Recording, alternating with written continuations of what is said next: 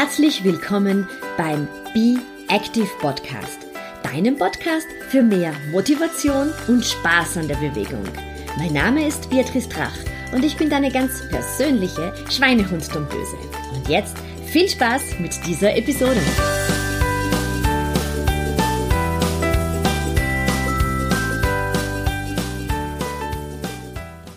Hallo, hier ist Beatrice. Ich helfe dir mit meinen individuellen Trainingsplänen, mit meinen Beratungen und meinen Fitnesstipps dabei, körperlich, aber auch mental fit für deinen Alltag zu sein. Und das ohne Diät, ohne großen Zeitaufwand, aber dafür mit viel Spaß und guter Laune. Heute sind wir beim Teil 2 des Spezialthemas Füße, alles rund um die Füße und die Beinachsen. Und ich habe einen tollen Interviewpartner für dich, und zwar den Herrn Professor Hans-Jörg Trinker, einem bekannten Fußorthopäden aus Wien, mit dem ich auch sehr gerne zusammenarbeite. Professor Trinker gibt im Interview einige Tipps, wie du deine Füße im Alltag fit halten kannst und auch was du tun kannst, um den gefürchteten Hallux valgus zu vermeiden oder was man tut, wenn du bereits einen Hallux valgus hast. Wenn du noch mehr Übungen zum Thema fitte Füße haben möchtest, dann lade dir doch meine kostenlose dreiteilige Videoserie Happy Feet runter. Und nun viel Spaß beim Interview. Aufzeichnung läuft. Hans-Jörg, ja. Wir haben ja ziemlich viele Fußprobleme heutzutage. Also ich kriege das ziemlich oft von meinen Kunden ähm, erzählt und auch von Bekannten, dass es ähm, recht oft Hallux gibt und Fersensporen und Zehenschmerzen. Ähm, woraus resultiert das eigentlich, dass alle Menschen oder viele Menschen äh, Probleme mit den Füßen haben? Ich glaube, es hat zwei Ursachen. Das eine ist, dass wir heute in unserer Zivilisation diese Probleme einfach mehr wahrnehmen. Äh, wenn ich in einer, in einer Situation lebe, wo ich, wo es mir eh gut geht, dann werden so kleine Probleme dominanter. Früher hat man dann halt Gummistiefel angezogen und breite Schuhe und das Problem war behoben. Und heute. Ah, auch eine Möglichkeit. ja, und heute möchte ich einfach ja die Schuhe tragen, die, die mir gefallen. Äh, ich habe mehr Zeit, Sport zu betreiben. Vor 30 Jahren war Freizeitsport für die meisten Menschen äh, kein Thema, über das sie nachgedacht haben. Die waren im Berufsleben voll eingesetzt und die Work-Life-Balance war anders. Mhm. Äh, Halux gab es früher auch. Das wissen wir, das gibt's, da gibt's ja historische. In der Renaissance gab es schon äh, Bilder, äh, wo Jesus mit einem Halux abgebildet ist. Also da muss man schon erkennen, auch das war damals ein Problem. Nur ja. heute haben wir halt dann doch mehr den schönen stylischen Schuh, der als Frau, der vorne spitz ist und in den komme ich nicht mehr rein, es tut weh. Äh, die Hammerzehen haben sicher ältere Damen zu einem hohen Prozentsatz auch früher gehabt, nur dann haben sie halt andere Schuhe getragen. Und das Alter hat sich auch verändert. Ich meine, wie ich begonnen habe, äh, Wissenschaft zu betreiben, war ein Mensch, ein über 50, ein alter Mensch. Wir haben sogar Publikationen geschrieben, äh, ist der Hallux in der Operation sinnvoll bei einem Menschen über 50? Oh mein wenn Gott. Wir, wenn wir uns heute anschauen, der über 50-Jährige ist jung, äh, diese Grenze hat sich vielleicht schon noch weit über 70 hinaufgeschoben. Ja, und ja, da, damit ja. habe ich, ist das einfach in der, im Bewusstsein mehr vorhanden als früher. Wie, wie kann ich aber dem vorbeugen? Also was kann ich tun, dass ich weniger Fußprobleme habe? Wie könnte ich den Hallux oder den Fersensporn oder auch die Zehenschmerzen so im Alltag vermeiden? Im Alltag vermeiden kann ich es einfach, indem ich bewusst lebe. Bewusst leben heißt, den Fersensporn vermeide ich, wenn ich äh, versuche, dass meine Wadenmuskulatur sich nicht verkürzt. Das heißt, wenn ich jetzt häufig Stöckelschuhe trage, muss ich einfach prophylaktisch schon ein bisschen Dehnungsübungen machen Oder viel bergauf laufen. Bergauf laufen, ja, Gymnastik machen. Äh, wenn ich einmal Sport betreibe, muss ich nachdehnen, damit diese Verkürzung nicht stattfindet. Äh, weiters den Hallux vermeiden kann ich sicher mit einer äh, intelligenten Schuhwahl. Das heißt, dass ich meine Stöckelschuhe, die sicher auch schön ausschauen und die mir als Mann ja auch gefallen, nicht, nicht von früh bis spät trage. Äh, weil dann wird mit meinem Fuß gequetscht. Wir haben dann eine beginnende Biomechanik, die die Zehe verändert Und wenn einmal der Hallux aufgetreten ist, so leicht aufgetreten, ist er eigentlich nicht mehr aufhaltbar. Weil dann haben wir so einen Bogeneffekt der Sehnen und dann zieht die Zehe immer nach außen. Und bei den Hammerzehen genauso. Äh, ich brauche Platz im Schuh. Die Hammerzehe wird schon auch dadurch oft verursacht, dass ich meinen Zehen keinen Platz gebe im Schuh. Dann, dann ziehen sich die Zehen zusammen, stellen sich auf, weil ich nach vorrutsche. Und irgendwann einmal, wenn ich jetzt längere Zeit gebeugte Zehen habe, dann werden sie steif und verbleiben so. Das heißt, wenn ich als Frau ähm, spitze Schuhe anziehen möchte, was wir ja immer wieder mal machen, vor allem wenn wir klein sind, damit wir ein bisschen größer werden, ähm, dann würde das schon helfen, wenn ich danach ähm, ein paar Fußübungen mache oder wenn ich halt nicht jeden Tag die Stöckelschuhe anhabe, sondern nur einmal die Woche. Genau. Also wir ist auch gut, wenn ich viel barfuß gehe. Äh, ich rate all meinen Patienten immer barfuß gehen in der Wiese ist überhaupt das Beste oder in der Natur, da habe ich Stimulation meiner Fußsohle, meine Muskulatur wird stimuliert, äh, der Fuß kann sich ausdehnen wieder äh, und wenn ich nicht auch zu Hause nach mit Stöckel schon herumlaufe. Mhm. Wenn ich bereits Schmerzen habe, was tue ich dann? Also ich gehe zum Arzt.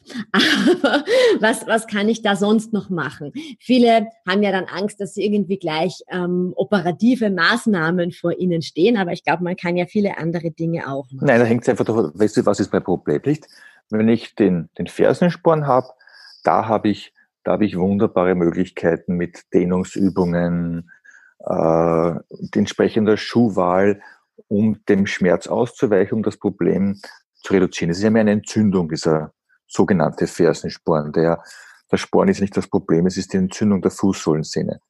Wenn ich einen Hallux habe, also einen Hallux valgus habe, da ist es einfach so, dass ich den Reiz reduzieren muss. Reiz ist der Schuh und wenn ich jetzt äh, Schuhe verwende, die meinem, meiner Fußform angepasst sind, weil ich dort keinen Schmerz habe. wenn ich keinen Schmerz habe, dann geht's mir auch besser. Äh, Dasselbe ist äh, mit Hammerzehen. Auch hier, wenn meine, wenn meine Schuhe halbwegs, ähm, wenn meine Schuhe halbwegs äh, breit sind, dann drückt's nicht. Ich kann, wenn ich eine beginnende Hammerzehe, aber eine Druckstelle habe im Schuh, dann gibt's auch so Hilfsmittel wie äh, von Scholl gibt es so einen Silikon-Zehenschutz, dass, dass meine Zehe ein bisschen gebettet ist und nicht so, mhm. nicht so schmerzt. Was mache ich denn? Ähm, Achillessehne ist ja auch so ein ganz großes Thema, gerade bei vielen Läufern. Ähm, da ist ja eigentlich auch denen das Mittel der Wahl, oder? Ja. Also die, die Achillessehne, also die, die Achillessehnenschmerzen beim Läufer ist ja meistens erstens, entweder ich habe eine Überlastung, ich habe meine Muskulatur einfach überlastet, habe nicht entsprechend nachgedehnt, bin nicht locker, dann zieht sich immer mehr zusammen. Und das ist ein, wenn ich die Wadenmuskulatur verkürzt habe, setzt sich dieser Zug, diese Verspannung in die Achillessehne fort und dort habe ich dann Stress und Stress führt zur Entzündung. Also da muss ich, muss ich einerseits mein, mein Laufpensum äh, der Belastung anpassen und die Belastungsmöglichkeit anpassen und Stretchen ist ganz wichtig, leicht vorstretchen, aber vor allem nachstretchen. Die meisten machen den Fehler, sie haben wenig Zeit, absolvieren ihren Lauf und dann duschen, anziehen und weg. Da verkürzt sich die Muskulatur. Und das muss ich verhindern. Mhm. Mhm. Das kenne ich aus leidvoller Erfahrung. Ich predige das zwar anderen Leuten, aber dann vergisst man es selber irgendwie auch. das kann man nicht oft genug sagen, äh, wie wichtig das denen ist. Ähm, bei meinen Kunden ist es oft so, dass sie sagen, ja, ähm, wann muss ich denn jetzt eigentlich operieren gehen? Also gerade wenn ich jetzt ähm, vom Hallux ähm, spreche, da gibt's ja Operationsmöglichkeiten. Wann wann soll man einen Hallux operieren lassen und bis wann kann ich den Hallux mit äh, denen ähm, oder bestimmter Fußgymnastik in den Griff bekommen? Also den Hallux prinzipiell operiere ich den Hallux nur, wenn zwei Grundvoraussetzungen vorhanden sind. Erstens objektivierbare Fehlstellung. Das bedeutet, wir machen ein Röntgenbild, messen Winkel aus und wenn diese Winkel über der Norm sind, habe ich einmal eine objektivierbare Fehlstellung. Und das zweite für mich allerwichtigste ist ein entsprechender Leidensdruck. Ähm, mhm. Ich finde einen zwar kosmetisch auffälligen Hallux, der nicht wehtut, operiere ich nicht gerne. Weil ein, eine Patientin oder ein Patient, der vorher keine Beschwerden hat und nachher dann eventuell äh, hier und da das Spiel ist unzufrieden, obwohl der Hallux schön gerade steht, nicht? Also es mhm. muss ein entsprechender Leidensdruck da sein. Mhm. Weil der Fuß danach nicht mehr so gut, äh, die Beweglichkeit nicht mehr so hundertprozentig vorhanden ist, wie sie vor der Operation Nein, das nicht war, unbedingt, oder? nein. Also, die, die also wenn das alles gut funktioniert und die, das, das, das, die Zehe schön gerade und wir haben die normale Funktion, ich kann, ich kann laufen, ich habe eigentlich mit guter Physiotherapie nach der Operation kaum Bewegungseinschränkung. Vielleicht ein ganz wenig, weil wir ja die Gelenkskapsel eröffnen und die Gelenkskapsel ja. vernarbt durch die Operation. Wenn ich hier jetzt in der Phase nach der Operation nicht frühzeitig das bewege, äh, kann es zu einer Verplumpung der Kapsel führen.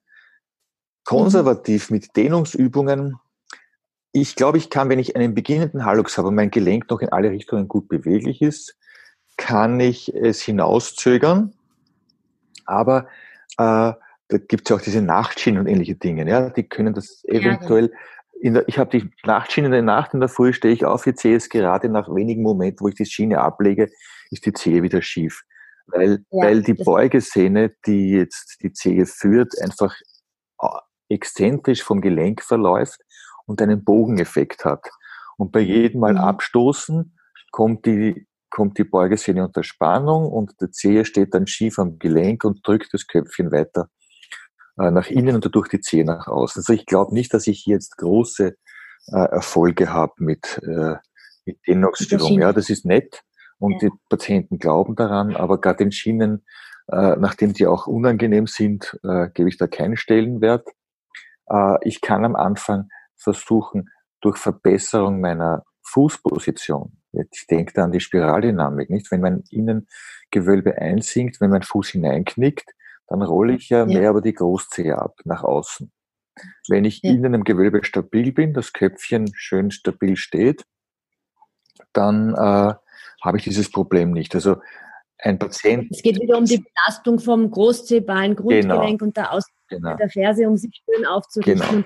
Die meisten man, man sieht es ja bei sich selber, wenn man nicht aufpasst, dann knickt man natürlich schon so gewohnheitsmäßig ziemlich rein. Ja.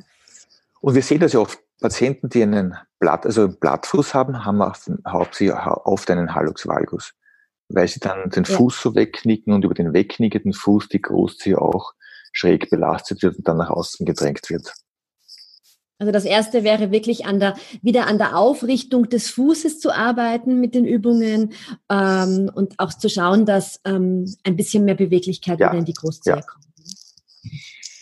Welchen Stellenwert, du bist ja auch leidenschaftlicher Läufer und Triathlet, welchen Stellenwert haben die richtigen Schuhe beim Sport? Das sehe ich bei meinen Kunden, dass das oft eine große Fragestellung ist. Ähm, ich habe das Gefühl, dass oft die Schuhe falsch sind und das dann auch zu Fersensporen und Co. führen kann. Also, die, die also der, der, gute Sportschuh ist schon ganz wichtig, ja, weil äh, ich habe auch oft Patienten, die sagen, ja, ich habe ja eh die und die Marke und die ist ja toll, ja.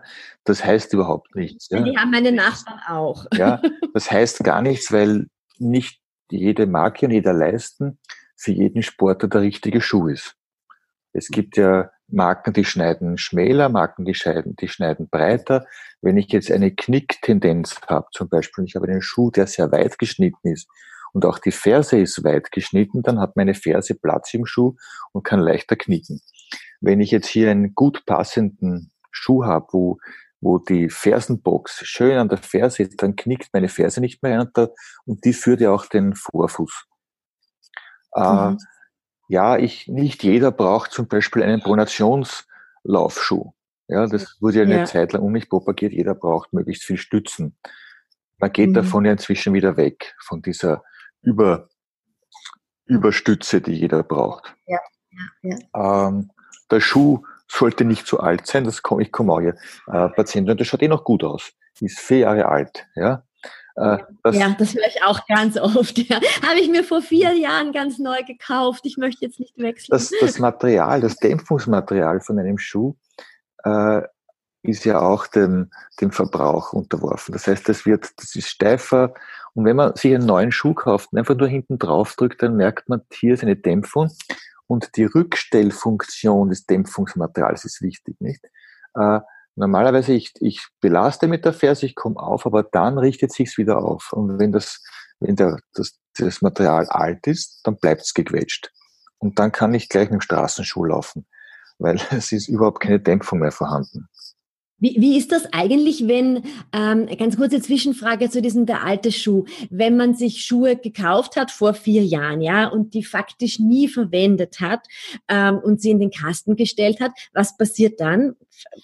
Ist das dann trotzdem einfach porös? Also, ich glaube, ich weiß nicht, wo hier jetzt die Grenze ist, ja, aber ja. ich habe das selbst erlebt, dass wir, dass wir im, im Sommerhaus habe ich Schuhe gehabt, die habe ich vergessen und äh, dann habe ich sie getragen und die haben sich aufgelöst. Also, ja, eben, das glaube ich nämlich auch, dass das ich war, Ich war laufen und ich bin mit der Brandsohle nach Hause gekommen, weil sich, weil sich die Sohle abgelöst hat, weil einfach das Material, ja. aber das, ich weiß nicht, wo jetzt hier die Grenze der Materialermüdung ist. Ja, aber ich, ich erlebe das wirklich immer wieder bei, bei Laufanfängern, die eben vor ein paar Jahren einen kleinen Versuch gewagt haben und dann die Schuhe im Kasten waren. Und ich habe dann beim Widerstart einfach das Gefühl, dass, dass der Schuh einfach nicht mehr richtig nicht mehr richtig fit ist, ja, so, ja. Also das, das, da drückt mich das nicht. Also das ist vermutlich wirklich so, ne, dass sich der einfach. Nein, das sind, das sind, das sind Kunststoffmaterialien, die, die verlieren, die, die verlieren, die zersetzen sich irgendwann einmal. Also Schuhe, Schuhe wechseln beim Laufen. Ich empfehle immer, dass man äh, auch immer wieder ein bisschen ähm, wechselt zwischen den, ähm, wenn man ein bisschen mehr Stütze hat, ein bisschen weniger Stütze, mehr oder weniger Dämpfung. Ist das gut, dass wir immer wieder ein bisschen wechseln und dem Fuß neue Inputs geben? Also wenn jemand intensiver läuft, finde ich es schon gut, weil dahinter wechsle ich einfach das Schuhmodell äh, abhängig vom Tempo des Laufes. Ja? Also wenn ich jetzt, wenn ich jetzt Intervalle laufen möchte oder schneller, dann nehme ich einen leichteren Schuh. Und wenn ich jetzt einen Long Jog mache, äh, nur Cardio, dann kann ich einen besser gedämpften Schuh nehmen. Es ist schon so, der besser gedämpfte Schuh hat mehr Gewicht und man spürt einfach beim Lauf, wenn ich da mehr Gewicht unten am Fuß habe, das ist ja ein Riesenhebel an und da muss ich mehr heben eben schwierig. Ja, ist mehr Kraftaufwand. Der Kraftaufwand ja. und das, das Gefühl, mit einem so ganz leichten Schuh zu laufen, ist schon etwas Tolles. Also das, das ja. man, man federt. Ist mehr Fliegen. Genau, man fliegt fast, man federt besser weg und ist nicht so anstrengend. Aber wenn ich jetzt länger ja. laufe, kann ich natürlich, wenn ich müder werde, dann setze ich wieder mehr auf der Ferse auf und dann äh, prelle ich mir meine Ferse und dann könnte ich dann schon durch Überlastung wiederum diese Faszitis plantaris entwickeln. Ja, ja, ja. Habe ich eben selber aus leidvoller Erfahrung äh, gemerkt, da, der falsche Schuh für einen längeren Lauf hat dann tatsächlich dazu geführt, dass, dass die Ferse geschmerzt hat. Ja, ähm, ja ich glaube, ja, das, das, waren alle Fragen. Haben wir alles abgedeckt? Okay. Ich glaube, wir haben alles abgedeckt. Fällt ja in der Praxis noch etwas ein, was, äh, was Patienten oft fragen? Die Patienten fragen oft, kommt der Fersensporn, den ich jetzt behandelt habe und der weg ist wieder? Ja. Also er, ah ja, ja, stimmt, das stimmt, das ist eine häufige Er kommt, er ja. kommt oft wieder, wenn ich wieder die gleichen Fehler wie vorher gemacht habe. Ich habe nicht gedehnt, ich habe, ich habe, äh, ich war schlampig, dann kann er wiederkommen. Das Positive ist, wenn ich jetzt einmal schon das Programm erlernt habe, und ich, ich ja. merke, ah, heute zieht's wieder. Dann, wenn ich dann nur kurz wieder dehne, dann bleibt, dann bleibt er nicht. Ja, das hilft wirklich gleich in der Früh nach dem Aufstehen zu dehnen. Ja. Dehnen, nach dem Schrei am Schreibtisch arbeiten. Heute sitzt, sitzen wir viel am Schreibtisch. Äh, ja. Und da ist das Knie gebeugt. Und wenn das Knie gebeugt ist, kann sich die Wadenmuskulatur verkürzen und dann habe ich das, das dann, dann zieht's einfach. Also auch wenn ich im Büro bin, sollte ich in einem versteckten Winkel irgendwo mal ein bisschen dehnen oder jede Stiege, die ich sehe, als, ja, als Turmgerät nutzen, nützen, dann, ja. dann, dann passiert nicht so viel. Ich empfehle auch immer, dass diese Igelbälle und die Faszienbälle mit ins Büro kommen, dass man einfach ein bisschen die Fußsohle auflockern kann. Genau. Und wichtig, wirklich nach dem, nach dem äh, Sport nachdehnen. Der berühmt, diese berühmten Hobby-Tennisspieler, die so ein nettes äh, Herren Doppel spielen, dann gehen sie nachher ins Buffet, trinken ein Bier, ein bleiben, bleiben eine Stunde sitzen. Die kommen nicht mehr in die Garderobe, weil alles so verkürzt ist. Und das ja, tut dann, das ja. tut dann weh. Ja, also es muss wirklich quasi so am eigenen Gehirn ein Post-it hängen, dass man dehnt, bevor man, bevor man sich allen anderen Dingen wieder zuwendet. Ah, vielleicht eine Frage hätte ich noch. Stoßwellentherapie, auch eine ganz große Fragestellung beim Fersensporn. Ja. Ab wann wendest du die Stoßwelle oder würdest du sie empfehlen? Wir verwenden die Stoßwelle. Es gibt ja mehrere, es gibt ja nicht nur einen Weg zum Erfolg bei, beim Fersensporn. Nach primär fange ich mit den Dehnungsübungen an, weil die sind leicht verfügbar, kosten nichts, kann ich täglich machen. Äh, wenn ich jetzt dir nach einer gewissen Zeit äh, keinen Erfolg habe, wir planen gerade eine prospektive Studie in der Richtung, also zuerst einmal sechs bis acht Wochen Dehnungsübungen und dann, wenn ich hier keinen Erfolg habe, muss ich zu alternativen Methoden greifen. Und da hat sicher die Stoßwelle einen großen Stellenwert, weil auch nach Literatur habe ich hier auch äh, Erfolgschancen, die weit über die, die äh, normale äh, Placebo-Chance hinweggehen. Äh, ich mhm. kann auch eine Röntgen-Schwachbestrahlung durchführen, auch das hat Erfolgschancen. Ich kann auch lokal Cortison infiltrieren. Also wenn ich wirklich jetzt schon ganz äh, schmerzverzerrt bin und, und unglücklich bin, auch das hat laut Literatur gute Erfolge. Die meisten Patienten schrecken aber vor dieser Spritze durch die Fußsohle zurück, weil es doch ein bisschen weh tut. Mhm. Und was ich, was ich noch machen kann in neuerer Zeit, ist diese Eigenblutinfiltrationen. Äh, das heißt, ich zentrifugiere Plasma und spritze das lokal zur Entzündung. Da habe ich eine hohe Konzentration an Stammzellen. Auch das ist Entzündung, entzündungshemmend. Da habe ich selbst Erfahrung mit Tennis-Ellbogen.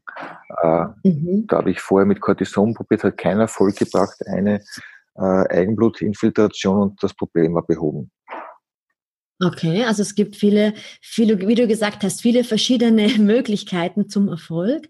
Also zuerst würde wirklich das Dehnen stehen, dass man ja wirklich ganz einfach ähm, zu Hause oder auch am Schreibtisch quasi durchführen kann. Und wenn dann keine Besserung auftritt, dann schaut man einfach nach anderen. Genau, Methoden. genau. Wunderbar. Ja, dann danke ich dir herzlich. Gerne. Einige meinen Zuhörern mitgegeben. Vielen, vielen Dank. Gut, schönen Tag noch. Dankeschön. Gut.